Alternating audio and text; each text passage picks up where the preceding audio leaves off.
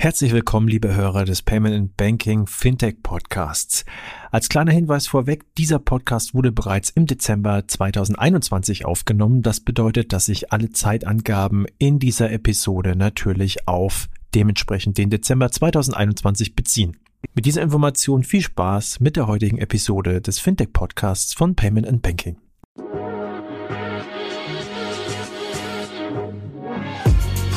Payment and Banking der Podcast aus der Mitte der Fin, Tech und Payment Branche. Mit eurem Host Jochen Siegert. Hallo und herzlich willkommen zum Fintech-Podcast von paymentbanking.com. Wir wollen heute über Stripe sprechen. André und ich hatten ja in unseren Monatsrückblicken immer wieder sehr persönlich beeindruckt über Stripe gesprochen und kamen immer wieder Anfragen nach dem Motto, warum seid ihr denn so begeistert von Stripe? Was sind, was, was sind die besser als alle anderen? Und warum habt ihr die denn so? Und da haben wir gedacht, dann holen wir doch mal jemand von Stripe hier rein und lassen Sie es mal auf O-Ton erklären. Und der kann es bestimmt viel besser als äh, Andre und ich. Äh, deswegen freue ich mich sehr, Summit von Stripe zu haben. Hallo, grüß dich. Schönen guten Tag. Äh, vielen Dank für die Einladung. Kannst du mal ganz kurz was zu dir persönlich sagen? Was machst du bei Stripe? Ähm, wie bist du zu Stripe gekommen, etc.? Klar, ähm, ich bin und war äh, Entwickler und habe Stripe selbst verwendet. Ich nutze Stripe immer noch ähm, in, in eigenen Projekten. Äh, war auch extrem begeistert von Stripe, bin ich auch immer noch und äh, bin dann Anfang des Jahres im Februar zu Stripe gekommen als Solutions Architect, äh, der erste hier in Deutschland. Das heißt, ich darf ähm, anderen Kunden äh, von Stripe hier in Deutschland, vor allem großen Kunden, ähm, helfen, ja, deren Businessmodell auf Stripe umzusetzen, äh, zu erklären, was die verschiedenen Produkte können und ähm, wie im Idealfall die Integration aussehen könnte. Ja, so ein Scoping. Und kannst du vielleicht äh, weil wir schon relativ tief reingegangen sind, kannst du vielleicht nochmal ganz kurz in ein paar Worten oder ein paar Sätzen erklären, was Stripe macht und warum du äh, äh von der Entwicklerseite zu Stripe gewechselt bist, also was der Treiber war? Ähm, ich glaube nicht, dass es ein paar Sätzen geht, aber äh, generell. Wir können mal anfangen. genau, wir fangen mal an. Also Stripe hat ja ähm, vor äh, bisschen über zehn Jahren angefangen mit reinen Payments und wollte Payments eben komplett simpel machen, also sehr simpel als Entwickler. Und ich als Entwickler möchte genau das tun. Ich möchte Online-Payments akzeptieren und das so simpel, äh, wie es geht und so gut wie es geht. Da hat Stripe angefangen und ist super stark. Und jetzt ist Stripe eben so groß, dass, sagen wir mal, ich erstmal ein Business aufbauen muss, das extrem äh, gut läuft, um alle Kapazitäten, alle Möglichkeiten auszunutzen, die Stripe bietet. Das heißt, ich weiß einfach das Potenzial, das ich ausschöpfen will mit einem neuen Projekt, mit einem neuen Business, auch mit einem großen Business. Stripe hat die Produkte und die Kapazitäten und das Wachstum, äh, mich da einfach zu begleiten und die entsprechenden Produkte zu haben. Und als Entwickler beeindruckt mich natürlich am allermeisten die also das API-Design und die Dokumentation, das war halt, da war Stripe immer die Champions League. Ich habe da immer dazu aufgesehen und äh, in meinem Kreis, also Entwickler nehmen sich da immer Beispiele, wenn sie selbst APIs bauen, wenn sie Dokumentation schreiben. Und da habe ich gedacht, also wenn ich von denen, von den Teams lernen darf, dann mache ich das auf jeden Fall. Kannst du ein bisschen was zur Historie sagen? Äh, ich meine, ich kenne ich kenn Stripe, da war ich noch bei PayPal und gefühlt bin ich seit 100 Jahren nicht mehr bei PayPal. Ähm, kannst, du, kannst du ein bisschen was sagen? Ähm, weil ist auch die Frage, ist eine europäische Firma oder eine amerikanische Firma? Das ist ja auch nicht so 100% klar. Ähm, also wo kommt, wo kommt Stripe her und, ähm, und so ein bisschen die Historie? Okay, äh, bei Stripe, ähm, wir sagen oder wir haben immer einen Dual HQ oder wir haben ein Dual HQ, so kann man sagen. Äh, Headquarter in San Francisco, dort wurde die Firma gegründet, als auch in Dublin, wo die äh, beiden Gründer ähm, auch herkommen, John und Patrick. Das heißt, äh, wir haben einen sehr großen europäischen Stand. Ähm, klar, der Großteil der Entwickler, da dort hat alles angefangen, ist San Francisco. Das heißt, dort sind die großen Produktteams und jetzt äh, bauen wir auch nach und nach in, ähm, in Europa die Produktteams auf. Wir haben mittlerweile extrem viel Hiring betrieben in Europa und Produkte wie Stripe Tags, was ähm, die ganze Steuerthematik automatisch ausrechnet für unsere User. Das wurde zum Beispiel komplett in Europa gebaut. Also äh, der Shift geht ganz klar dahin. Europa ist ein Riesenfokus. Unsere, unsere Teams fangen an, einfach weltweit verteilt zu sein. Äh, San Francisco wird da, ja, unwichtiger ist das falsche Wort oder, oder die USA unwichtiger, sondern ähm, werden weniger dominant sein insgesamt, ja, sondern äh, wir werden da viel mehr verteilt sein. Und da war sicherlich auch eine Konsequenz eben, dass ich dazu gestoßen bin, weil wir sehr viel vorhaben in die Meer. Und was die Historie ansonsten betrifft, wie gesagt, Card Payments war so das erste. Damit sind wir bekannt geworden. Super einfach einfaches Self-Serve-Onboarding für jedes Startup. Du kannst dich registrieren und loslegen. Gar nicht viel Sales Calls und so weiter, was vor allem für kleine Startups, für Leute, die ausprobieren, super, super spannend ist. Und jetzt geht's mehr und mehr, oder es ging schon lange mehr und mehr Richtung sehr große Businesses, Enterprise, Marketplaces, die, die großen Volumen, die großen Businessmodelle, wo Stripe, sagen wir mal, die, die Prinzipien, den Prinzipien treu geblieben ist, Komplexität zu abstrahieren. Und da ist es dann manchmal extrem überraschend, positiv überraschend, dass so, so ein Businessmodell wie ein Marketplace auch über die gleichen APIs, über die gleiche, ich sag mal, Simplicity auch vom Design und vom UI her abbildbar ist. Natürlich, Komplexität im Operations ist auf jeden Fall da im Marketplace, aber nichtsdestotrotz bleibt sich Stripe da treu, ja, Komplexität zu abstrahieren.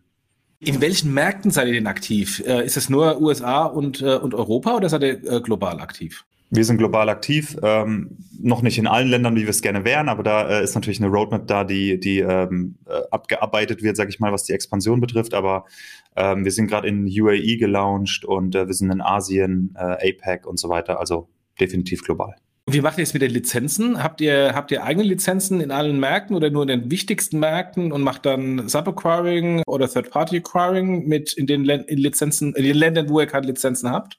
Ich bin kein Experte äh, direkt darin, wie es funktioniert, aber ich weiß, dass wir Partner haben in Regionen und mit denen arbeiten. Stripe ist immer Acquirer und ähm, Payment Processor und wir arbeiten mit entsprechenden Partnern zusammen. Das ist aber auch komplett abstrahiert von unseren Kunden. Das heißt, für unsere Kunden treten wir als Acquirer und Payment Processor auf. Und ähm, kannst du ein bisschen was sagen zu bekannten Kunden? Ähm, also wir haben im Vorgespräch gesagt, meine, äh, als ich neulich in Berlin war, ähm, dass da äh, ich bei verschiedenen Delivery- und ähm, Mobility-Anbietern mir der Stripe äh, gesehen habe. Ähm, ich weiß auch, dass äh, Apple Pay am Anfang zumindest äh, mit euch live gegangen ist, dass, dass ihr hinten dran bei den ganzen Apple Pay-Transaktionen hängt. Also könnt ihr da ein bisschen was sagen, wen ihr als Kunden habt? Klar, alle Größen sind dabei im Prinzip, aber wenn wir vor allem auf Deutschland gucken, ähm, beziehungsweise international, was bekannt ist, ist sicherlich Google, Amazon, äh, das sind natürlich Riesen, Slack und Zoom sind zwei super bekannte. Shopify, die ähm, ja extrem gewachsen sind in letzter Zeit, ist unser Produkt im Hintergrund. Ähm, und in Deutschland sind es dann ähm, Anbieter wie ShareNow, Carsharing-Anbieter oder Join, Axel Springer, Statista, Booking.com, also schon ja sehr bekannte Namen und auch extrem große und und ähm, wie soll man sagen Marktplätze und und und äh, Online-Shops mit mit richtig Volumen drauf. Also vor allem jetzt war ja Cyber Monday und äh, Cyber Cyber Monday und Black Friday. Ähm, ja, das da gibt's einiges zu handeln und es zeigt einfach, dass Stripe nicht nur ready ist, sondern ähm, ja, diese Volumen auf jeden Fall handeln kann von, von den größten Playern der Welt. Das ist ja vor allem das Beeindruckende, dass vor allem die, die großen Tech-Player ähm, äh, Stripe nutzen. Ähm, und, äh, und das ist also auch einer der, der Punkte, warum, warum äh, ähm, andere nicht mehr so Fanboys sind, weil es ja ähm, eher vom Tech-getrieben Ansatz ist. Also sprich, die Zielgruppe nicht notwendigerweise die Treasurer und CFOs sind oder die Payments Manager, die, ähm, die klassisch die Entscheidungen auf der Payment-Seite ähm, äh, treffen, sondern eigentlich sogar viel, äh, viel stärker adressiert äh, die Entwickler, die es tatsächlich dann umsetzen. Und wenn der Entwickler dann zum, zum Businessman sagt, hey, lass uns lieber das annehmen, weil es viel einfacher und viel bequemer ist und viel, viel mehr Möglichkeiten bietet als irgendwie so ein Standardding, ähm, dann hört dann in der Regel die Business-Seite auch auf die Tech-Seite, oder? Ähm, in den, in den äh, Organisationen, wo der Entwickler, sagen wir mal, angehört wird, was das betrifft, definitiv, ja. Also Entwickler sind häufig Advocates, interne äh, Champions für Stripe, ähm, eben weil das sehr gut designte APIs sind, sehr gut dokumentiert ist und so weiter. Nichtsdestotrotz äh, kommen natürlich andere Entscheidungskriterien mit rein. Also der Entwickler hat da ähm, eben nicht das letzte Wort, aber das ist ist definitiv was, was wir sehen und ich kann es bestätigen, in jedem Payment-Projekt, in dem ich gearbeitet habe, auch bevor ich zu Stripe gekommen bin, war ich für Stripe. Kannst du ein bisschen was erklären, wie ihr die Entwickler-Community aufgebaut habt? Also liegt es einfach nur daran, dass ihr äh, APIs exposed habt und die zur Verfügung gestellt haben und dann die Entwickler draufgesprungen sind? Oder gab es da tatsächlich ähm, sowas wie eine Developer-Community, die aufgebaut wurde mit Developer-Relations ähm, von, von, von der Stripe-Seite? Ähm, ja, das ist eine sehr gute Frage. Also äh, insgesamt äh, hat Stripe natürlich den super starken Tech-Fokus. Intern sind 40 Prozent der Mitarbeiter ähm, im, in der Tech-Org. äh, also im, im Tech-Bereich und ähm, wir werden jetzt auch extrem viel ähm, Engineers, Software Engineers hier in, in Europa aufbauen. Äh, also dieser Fokus bleibt und ist da und da wird wirklich viel Fundamentalarbeit gemacht, viel Infrastrukturarbeit. Ähm, wird auch nicht zurückgeschreckt, Sachen zu refactoren, also neu zu machen, damit sie skalierbar werden und für die nächste Welle mit den ganzen Insights, die wir in den letzten zehn Jahren gesammelt haben, dass wir bereit sind für die ganzen Trends und was halt in Zukunft noch kommt und ähm, äh, Pläne und, und, und Opportunity, die noch vor uns liegt, äh, was wir für unsere User ermöglichen wollen.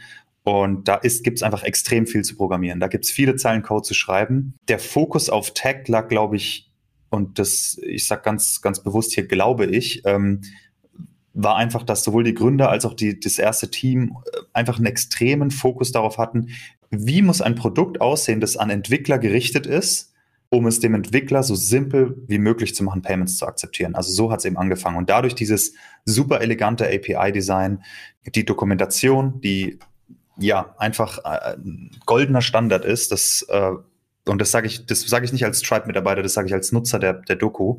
Dann kam eben äh, ein Fokus für Entwickler, den ich so auch in noch keinem anderen Produkt gesehen habe. Also wenn ich zum Beispiel ähm, bestimmte Event, wenn ich sehen will, was passiert ist als, als Entwickler oder ich will es testen bei mir lokal, die Tools, die Stripe dafür bereitstellt, die Error-Messages, die über die API kommen, wenn man irgendeinen Parameter falsch übergibt, das habe ich noch nie so gesehen, in so einem Detailgrad, äh, mit so einem Level an Developer Experience im Prinzip. Und es macht einfach das macht einfach Spaß, das zu benutzen. Auch wenn ich Bekannte hier habe, bekannt, ähm, also Entwickler in meinem Bekanntenkreis und die das erste Mal Stripe nutzen, die rufen und dann sagen, wow, das hat, also das hat einfach Spaß gemacht, mit der API zu arbeiten. Ich glaube, das hat man einfach nie aufgehört zu tun und da konstant ähm, den Fokus drauf gehalten, dass Entwickler uns nutzen, Entwickler müssen uns, uns einsetzen, das ist die Zielgruppe unserer API, die Zielgruppe unserer Dokumentation, die Zielgruppe der SDKs. Ja, das hat sich, äh, ich würde mal sagen, rumgesprochen in der Entwickler-Community, dieser Fokus.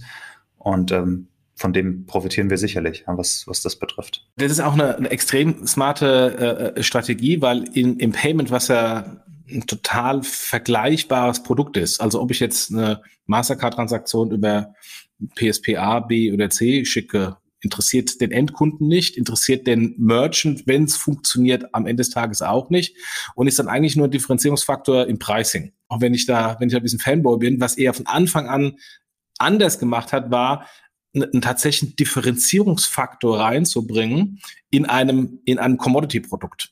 Ähm, und ähm, und insofern den den Sales eben nicht über den Preis, ähm, und Preisdiskussion. Ich bin jetzt irgendwie einen halben Cent günstige Transaktion, sondern in Sales über Einfachheit der Integration, Flexibilität der Integration etc. etc.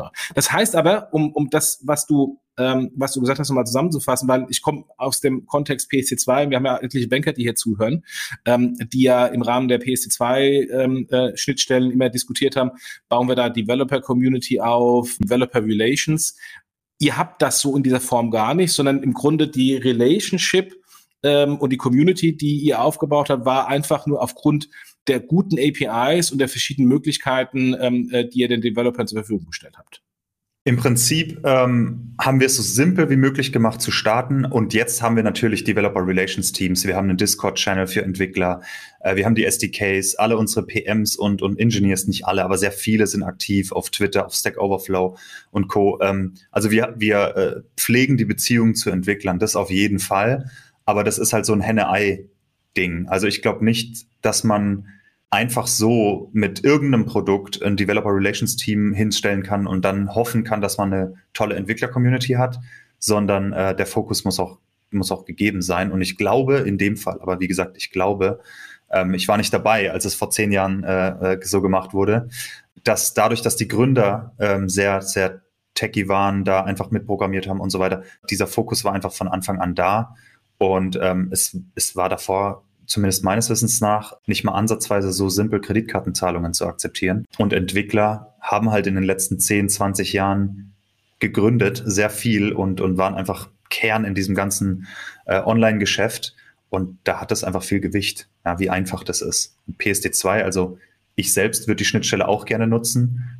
Es hört, also ich bin, ich schrecke sofort zurück, wenn, wenn mir jemand sagt, äh, PSD2 API, benutzt sie, dann habe ich erstmal Angst, ja, wie, wie gut es dokumentiert ist und wie, wie einfach das ist. Für mich wird es am Produkt anfangen, aber das ist äh, eine Entscheidung, die, die muss jedes Geschäft für sich treffen, denke ich. Ihr seid dann vor ein paar Jahren mal hingegangen und habt dann, und das war das erste Mal, wo ich, wo ich mich so ein bisschen am Kopf gekratzt habe, hingegangen und habt gesagt, wir ermöglichen jetzt ähm, ähm, nicht amerikanischen Companies die Gründung einer amerikanischen Company, also quasi so ähm, Company Founding äh, oder Subsidiary Founding as a Service. Also am Anfang habe ich das nicht verstanden, so nach dem Motto, was wollen Sie jetzt damit? Ähm, aber wenn man, wenn man dann die Entwicklung von euch anschaut, ist er dann auch viel mehr auch jetzt in Treasury Services reingegangen und, und, und Corporate Services, unabhängig vom Payment Processing. Seid ihr jetzt quasi einen Schritt weiter gegangen und bietet noch mehr holistisch ähm, äh, Lösungen den Corporates an, unabhängig vom, vom eigentlichen Payment Processing. Wie ist dazu gekommen und ähm, was ist seitdem passiert und wo geht es noch hin?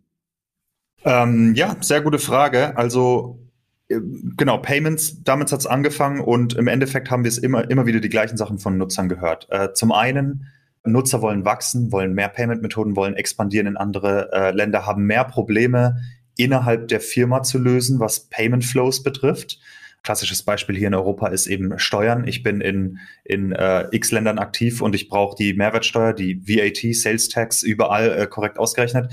Ist ein Painpoint, wenn man das selber machen muss. Äh, vor allem da immer dabei zu sein. Da gibt es einen Service dafür, aber jetzt hat Stripe auch ein Produkt gelauncht, das ist voll automatisiert für alle Stripe Payments, sei es Invoices, Payment und so weiter. Das heißt, wir lösen einfach mehr Probleme und wir versuchen so viele Probleme zu lösen, wie es geht, äh, von unseren Merchants, die wir hören, das hat mit Finanzen zu tun, das hat mit, äh, mit Money Movement zu tun im Prinzip, äh, die ganze Financial Journey und wir versuchen das ähm, zu abstrahieren und abzudecken. Und auf der anderen Seite sind natürlich die Gründer, die sagen, es ist super anstrengend, eine Firma zu gründen. Als jemand, der in Deutschland schon ein paar Mal gegründet hat, kann ich sagen, es ist anstrengend, während in den USA mittlerweile ich ein ein Buttonklick habe und äh, ich habe ein Geschäftskonto, ich habe eine Firma, äh, ich kriege eine Steuer-ID und so weiter und so weiter. Da sind wir noch weit davon entfernt, auch wenn die Pläne auf dem Tisch sind hier in Deutschland. Und auch das wollte Stripe abstrahieren und es Gründern so einfach machen, wie es geht. Dass nicht nur ein Gründer mit dem Business insgesamt sagen kann, ich möchte einfach Payment akzeptieren, sondern ich kann auch einfach gründen. Und Stripe hat gute Connections in Y Combinator. Stripe hat gute Connections zu Banken und so weiter und so weiter. Und wir sehen ja, was, was, was Gründer machen. Und da haben wir gesagt, okay, wir konnten das, wir können das abstrahieren, wir können das einfacher machen. Dadurch wachsen nicht nur ähm, neue Startups mit uns, sondern können eben direkt mit uns starten. Also du willst ein, du hast eine Idee für einen Online-Shop, du hast eine Idee für ein Produkt, ein SaaS-Business, du gehst zu Stripe Atlas, gründest deine Firma, kriegst quasi alles zum Start out of the box, automatisiert und kannst loslegen. Also es ist ja im Endeffekt eine, eine Turbomaschine äh, für den Go-to-Market von jedem Gründer. Macht total Sinn. Ähm, geht ihr, geht ihr nach vorne betrachtet auch in das ganze Thema Lending rein? Also sowohl bei Now Pay Later auf, auf der Konsumentenseite oder macht ihr das dann halt über Partner wie, wie Klarna und ähm, auf der Business-Seite auch Lending? Also sprich, dass ihr die, die Payouts, äh, das macht ja auch Klarna und PayPal dem Händler vorab bezahlt, so im Grunde auch als Treasury Service? Ähm, ja, also wir haben Stripe Capital und Stripe Treasury, äh, wo man ähm, ja quasi auch sich einen, einen Business-Kredit holen kann. Ich selbst habe damit noch relativ wenig Erfahrung, weil das ähm, bisher erst in den USA verfügbar ist, wird noch nach Europa schwappen. Genau, also insgesamt sind unsere Produkte immer so designt und gebaut, dass wir äh, die global ausrollen können, aber wir starten natürlich in gewissen Märkten, um zu lernen und die nötigen Partner zu haben. Und Buy äh, Buy Now Pay Later, genau, machen wir ähm, mit Partnern wie Klarna weil du gerade eben hast schon äh, kurz angesprochen äh, hinsichtlich ähm, äh, Expansion und Launch in welches Produkt, in welchem Markt. Das ist ja immer so ein bisschen die, die Golden Source. Äh, es macht nie Sinn, äh, ein Produkt gleich global zu launchen. Ähm, und, äh, und wo, wo probierst du mal sowas aus? Also ist das ist bei euch nicht so, wie äh, beispielsweise PayPal, da, da kenne ich es äh, ähm, aus eigener Erfahrung oder ähm, häufig auch bei Mastercard und Visa, da werden erstmal für den großen amerikanischen Markt Sachen gebaut ähm, und dann, sobald es da gelauncht und funktioniert, ähm, wird es dann versucht, irgendwie zu europäisieren oder zu internationalisieren. Macht ihr das auch so oder versucht ihr quasi von verschiedenen Ländern ähm, äh, Produktimplementierungen und äh, weil natürlich ähm, nicht ein amerikanisches Produkt ähm, europäisiert oder eingedeutscht notwendigerweise auch erfolgreich ist.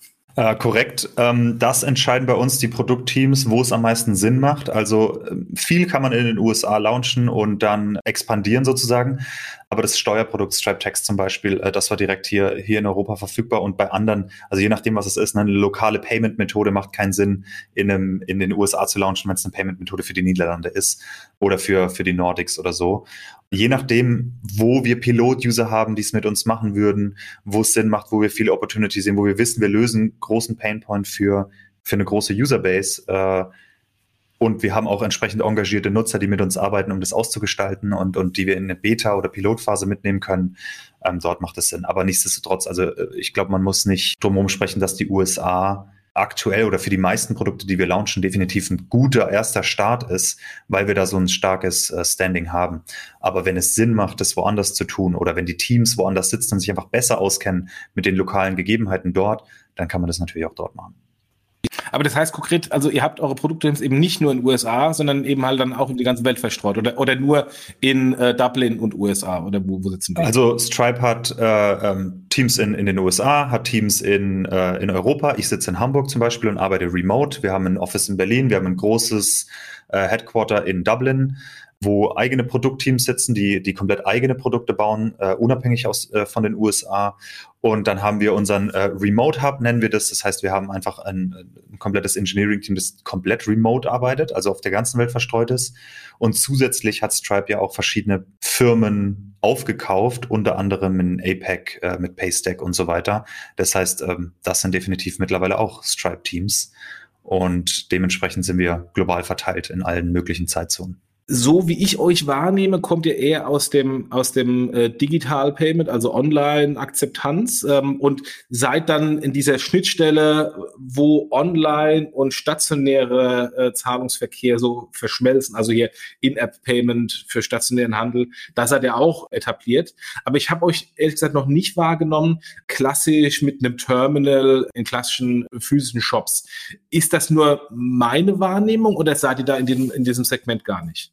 Äh, ich würde sagen, das ist eine faire Wahrnehmung. Ich, ich persönlich habe es auch noch nicht gesehen in Deutschland und der Grund könnte sein, dass wir die, sagen wir mal, Public Launch von Terminal in Deutschland war erst diesen Monat. Äh, ich meine erst von ein, zwei Wochen sind wir offiziell in Deutschland gelauncht. Das heißt, jetzt ist es verfügbar in, in, in einigen Ländern in Europa. Davor war, war es eben in den USA äh, pilotiert. Und ähm, ja, auch da gibt es sehr viel Entwicklung und im Endeffekt ist unser Anspruch da wieder der gleiche, ne? es so simpel wie möglich zu machen, egal ob du ein Café bist oder eine große Handelskette, ein Supermarkt, um, um das zu tun. Aber äh, da gibt's auch, sagen wir mal, äh, noch sehr viel Arbeit zu erledigen. Ja? Wir kommen aus dem Online-Bereich und, und sind dorthin. In den USA sind wir schon ein Stück weiter, was Terminal betrifft. Ähm, und jetzt in Europa gerade gelauncht. Also alles eine sehr spannende Zeit. Und wie sieht da in den USA die Mehrwerte aus ähm, von normalen Payment Processing und nur einem Terminal? Seid ihr dann in die Buchhaltungssysteme integriert oder bietet ihr Buchhaltungssysteme mit an ähm, mit, dem, mit dem Terminal? Der Mehrwert kommt vor allem dadurch, wenn online und offline, äh, also Omnichannel, wenn das beides existiert und wir alle Prozesse hinten raus natürlich extrem vereinfachen. Also Reconciliation, das Dashboard, ganze Radar, Credit Card Fraud, man weiß, welche Kunden online und offline wie einkaufen und so weiter. Also alles, was dahinter betrifft, die ganzen Prozesse dahinter, da ist es natürlich ähm, extrem einfach, weil es nur ein zusätzlicher Ort ist, wo ich eine Zahlung akzeptiere, wie eine App, wie eine Webseite, dann halt der Offline-Store und die Prozesse im Hintergrund überwiegend gleich sein können, je nachdem. Also Fulfillment natürlich nicht. Aber ansonsten muss ich da auch gestehen, äh, was das Terminal-Produkt betrifft, kann ich mich definitiv nicht als Experten bezeichnen, weil meine Kunden hier in Deutschland oder die Kunden, mit denen ich arbeite, ähm, eben dadurch, dass der Produktlaunch erst vor kurzem war, Terminal noch gar nicht im Einsatz hatten. Das heißt, ich hatte noch nicht das Vergnügen, viel mit Terminal zu arbeiten. Sorry, wenn ich da trotzdem noch mal eine Nachfrage bitte. stellen muss. Ihr kommt ja ursprünglich vom Ansatz, dass ihr ähm, im Longtail angefangen habt, so ganz kleine Händler und euch dann quasi in die großen, äh, namhaften, wir haben ja von, von ein paar schon gesprochen vorhin, äh, großen Händler hochgearbeitet habt. Ist der Ansatz äh, für die Terminals der gleiche oder fangt, fangt ihr gleich breit an, adressiert alle eure Kunden? Was, sagen wir mal, die Go-to-Market-Strategie betrifft, da kann ich nicht zu viel verraten, aber im Endeffekt, das Produkt ist offen für alle. Natürlich sind Startups, die erst starten oder Firmen, die im Online-Geschäft schon sind, also Digital Native sind und dann in, in Retail übergehen, für die ist es natürlich leichter. Die können starten, die brauchen eine ganz neue Lösung, die gucken sich Stripe an oder Stripe Terminal an, weil, wenn sie sowieso schon Stripe Online nutzen. Für einen Händler, der bereits hunderte oder äh, tausende Filialen hat, da ist der Umstieg natürlich viel schwerer, da hängen viel mehr Prozesse dran und da hat es nicht, nicht unbedingt was mit Online zu tun. Das heißt, diese Händler zu Stripe Terminal zu bewegen, das erfordert natürlich einen sehr viel größeren Effort auf beiden Seiten. Ähm, deswegen könnte ich mir vorstellen, das weiß ich nicht, aber ich könnte mir vorstellen, dass es wieder mit kleinen startet, einfach aus Probierfreude, weil es da ist und funktioniert und es jetzt alles aus einer Hand kommt und wir dann doch ein bisschen mehr äh, zu heben haben, um, um große Player äh, ins Stripe Terminal zu bekommen. Also zumindest in Europa. Ja. Für die USA, ich kann nicht wirklich, also ich, ich habe da wirklich wenig Info, äh, welche Ketten oder Kunden äh, bei Stripe Terminal aktuell ähm, geonboardet sind. Ja, ja, okay. Sehr, sehr, sehr, sehr spannend. Was sind denn, was sind denn jetzt aus deiner Erfahrung mit den ganzen Kundenprojekten? Jetzt äh, brauchst du gar nicht Kunden sagen, so die, die, die Hauptlearnings, wo du sagst, äh, das hat der Kunde sensationell gemacht und das differenziert ähm, äh, die Implementierung von, ähm, von, von anderen Anbietern. Definitiv die, ähm, das Potenzial, was die Zukunft betrifft. Also jeder, der startet, ähm, man hat einen einen Online-Store, man, will Kreditkarten akzeptieren, man will einfach einen schnellen Go-to-Market haben.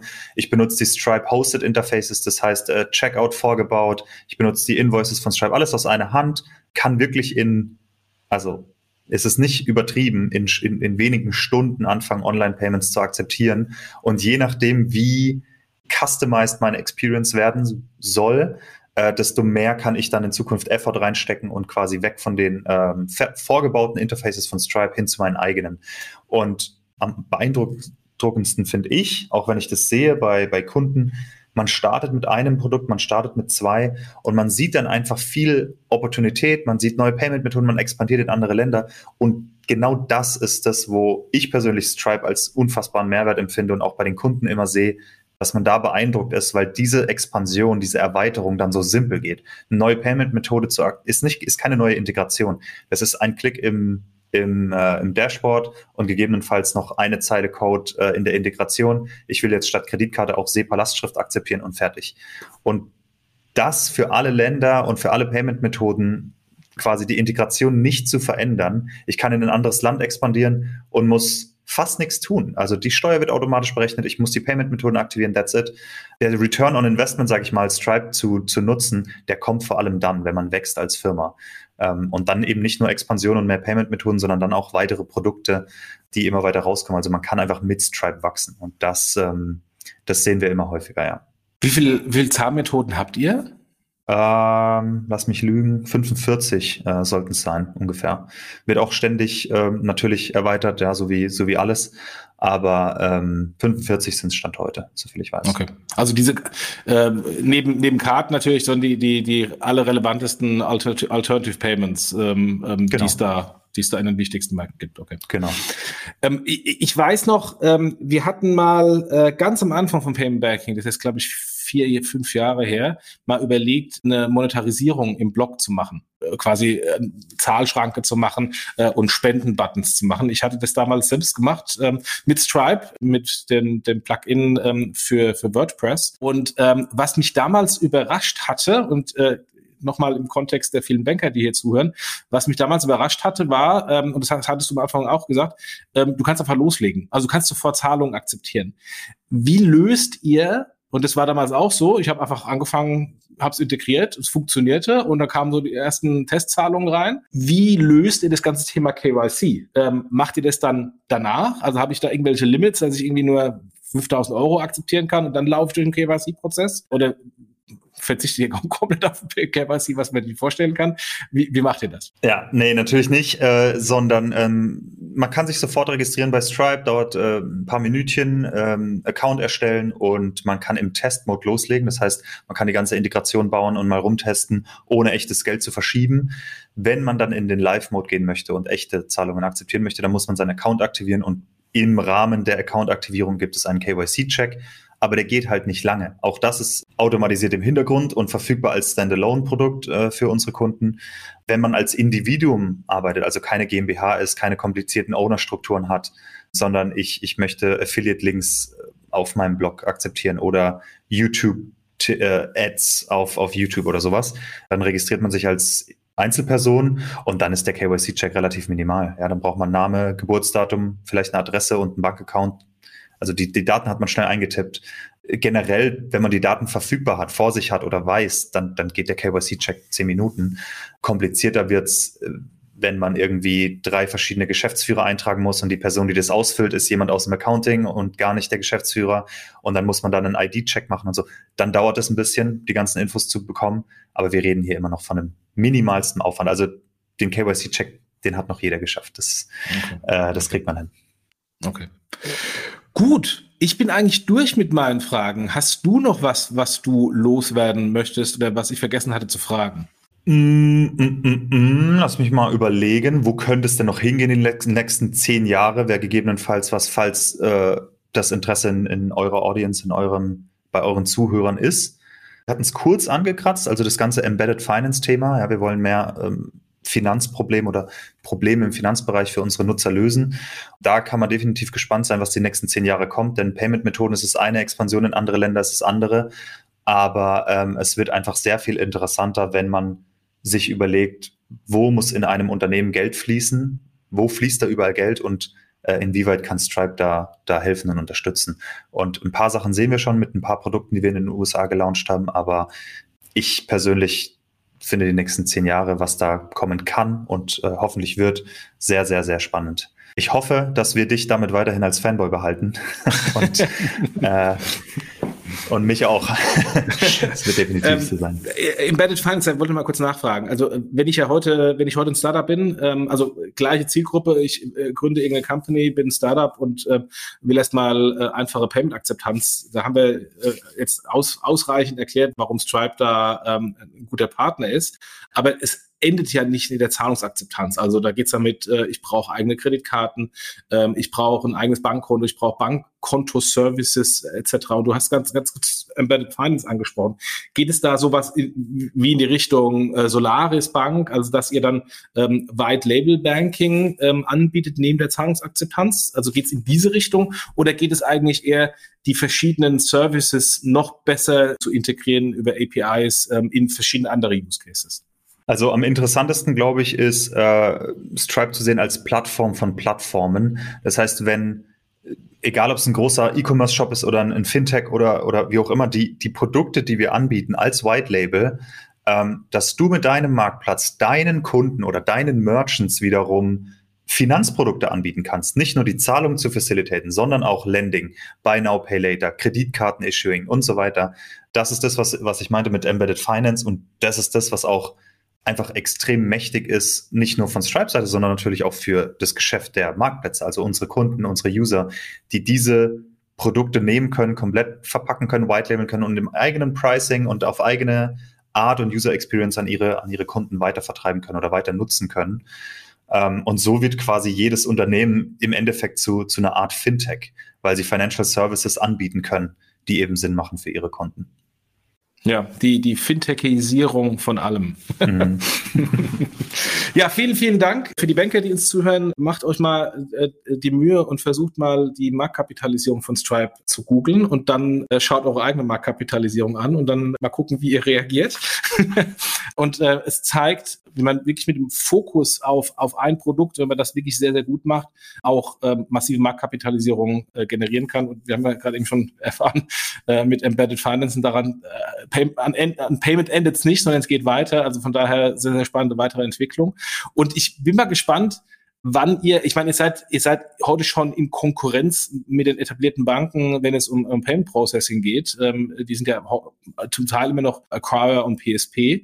Ich bin mal gespannt, wie dieses Freund-Feind-Bild sich da weiterentwickelt, weil am Ende des Tages könnt ihr, könnt ihr äh, sowohl Partner sein von Banking Services, äh, die ihr dann quasi auch weiterverkauft, als auch äh, direkter Wettbewerber. Und ich glaube, äh, es geht vermutlich in beide Richtungen, wie immer im Leben. und dann muss schauen, wer der, wer der Beste ist, äh, der dann äh, dem Kunden mit dem besten Produkt bedienen kann. Ja, ich denke, Stripe ist da sehr, sehr partnerschaftlich unterwegs und man sieht es ja auch, also wir haben eine lange Liste an Partnern und äh, die möchten wir auch ähm, konstant erweitern. Das heißt, äh, wir sind immer offen mit, mit nicht nur Banken, sondern jedem Player am Markt. Ähm, zu schauen, wie wir gemeinsam Mehrwert für unsere Kunden schaffen. Also Stripe, ja. äh, nicht nur die API ist offen, sondern äh, das ganze Unternehmen ist wirklich sehr ähm, äh, kollaborativ aufgestellt. Gut, vielen, vielen Dank für die ganzen Insights. Äh, ich fand es sehr spannend und ich äh, glaube, unsere, unsere Zuhörer auch. Ähm, vor allem, dass ein bisschen mehr ähm, Klarheit, glaube ich, rübergekommen ist, was seid ihr denn und was macht ihr denn? Ähm, weil häufig ähm, hört man immer nur Stripe, aber man weiß gar nicht, was, was, was versteckt sich denn dahinter, weil der gemeine Wenker ist natürlich nicht der Entwickler und versteht natürlich auch gar nicht, warum dann der eine oder andere auf der Tech-Seite äh, das, das, äh, das Thema so spannend findet. Also von daher, ich glaube, da ist hoffentlich sehr gut rübergekommen. Und ähm, wenn noch Fragen sind, kommt, äh, liebe Hörer, gerne auf uns zu und wir stellen gerne nochmal Kontakt zu Stripe direkt her. Ähm, ansonsten können wir vielleicht mal ein Review machen in ein, zwei Jahren, ähm, äh, insbesondere wenn er, wenn er jetzt im Embedded Financing weitergeht, ähm, was daraus geworden ist ähm, und was da dann ähm, äh, konkret schon, schon umgesetzt wurde. Würde mich freuen. Nochmal vielen Dank für die Einladung, Jochen. Und äh, alles Gute. Ja, danke. Tschüss. Händler und Payment-Institute aufgepasst. Manege frei für das spektakulärste Payment B2B-Event des Jahres. Die Payment Exchange 2022 begrüßt euch unter dem Motto Cirque de Payer. Am 31.03. und 1.04.2022 wartet im Tippi am Kanzleramt in Berlin eine Welt zwischen Traum und Realität. Payment-Zirkus vom Feinsten mit erstklassigen Speakern aus Payment und Handel und fantastischen Show-Acts. Beste Information und perfekte Unterhaltung garantiert. Sichert euch jetzt eure Tickets unter www.payment-exchange.com.